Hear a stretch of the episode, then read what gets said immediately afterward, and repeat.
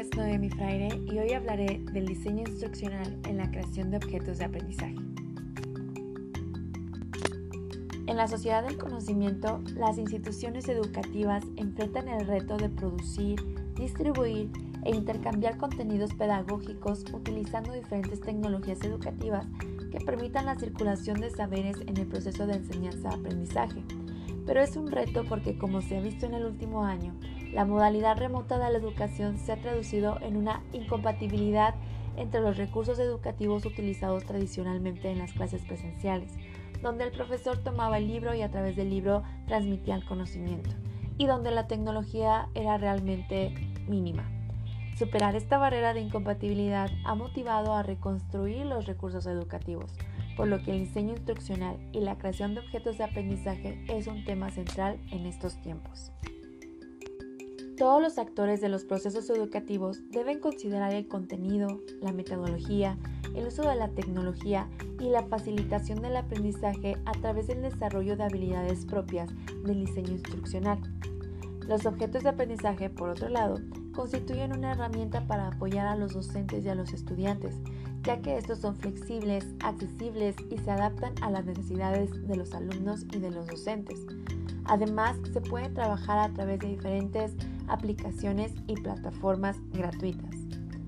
El diseño instruccional podría entenderse entonces como el método a seguir para la construcción organizada de los objetos de aprendizaje, los cuales se basan siempre en las teorías del constructivismo. Esta teoría se refiere a que el estudiante deberá contar con las herramientas necesarias para construir su propio conocimiento, es decir, él deberá formular los procedimientos que lo llevarán a la resolución de problemáticas.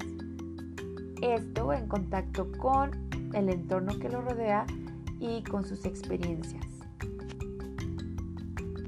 Para el diseño de estos recursos deberán tomarse en cuenta algunos aspectos como lo son la edad de los estudiantes, el año que se está cursando. Habrá que investigar también ah, el contenido que se pretenda mostrar, hay que plantarse objetivos generales o específicos. Se deben de incluir también las estrategias metodológicas, es decir, se debe de estructurar el proceso de enseñanza y aprendizaje y se debe construir el conocimiento siguiendo los mismos pasos que utilizando cualquier otro tipo de recurso. El material también debe ser creativo para motivar constantemente a los estudiantes con el modelo constructivista como anteriormente mencioné. Una de las ventajas de los objetos de aprendizaje es que estos pueden ser adaptados a cualquier tipo de diseño instruccional, ya que existen diferentes modelos de objetos de aprendizaje. Está el modelo interdisciplinario y está el modelo centrado en el estudiante. El primero, el interdisciplinario, abarca las cuatro áreas básicas del conocimiento, que sería la lengua y la literatura, las matemáticas, las ciencias naturales y los estudios sociales que formarían entonces un objeto de aprendizaje llamado integral. Y por el otro lado, el que está centrado en el estudiante, pues solo fortalece el aprendizaje significativo, aunque no le da importancia, por así decirlo, a la transversalidad de las asignaturas. Considerando todo esto, podríamos creer que la creación de objetos de aprendizaje o el diseño de objetos de aprendizaje es la solución para incrementar la calidad educativa en la enseñanza.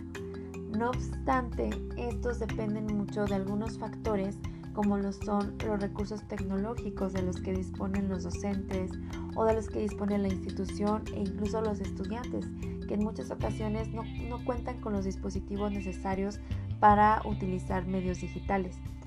Otro de los factores que puede influir es el nivel de alfabetización tecnológica de los docentes. Si bien hay docentes llamados millennials que pueden utilizar fácilmente los, recursos digitales, existen algunos otros que tienen cierta apatía hacia, hacia la tecnología. Para esto habría que planear como capacitaciones para que los docentes puedan apropiarse del uso de las TIC. Y el último sería el grado de complejidad del objeto de aprendizaje.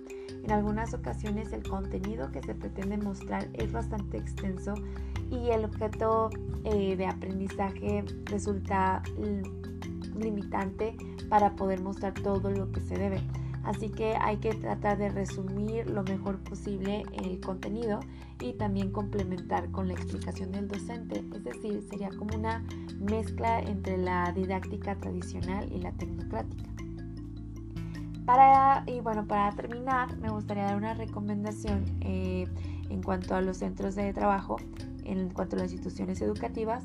Creo que lo mejor sería crear un banco de objetos de aprendizaje digital donde los docentes puedan formar comunidades académicas y a través de ellas hagan una selección de los objetos de aprendizaje que tendrían mejor funcionamiento en su, en su aula.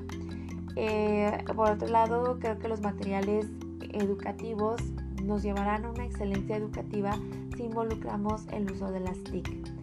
Y pues bueno, con eso termino. Muchas gracias por su atención y suerte en la elaboración de objetos de aprendizaje para alcanzar una educación de calidad en estos tiempos tan revolucionarios. Hasta pronto.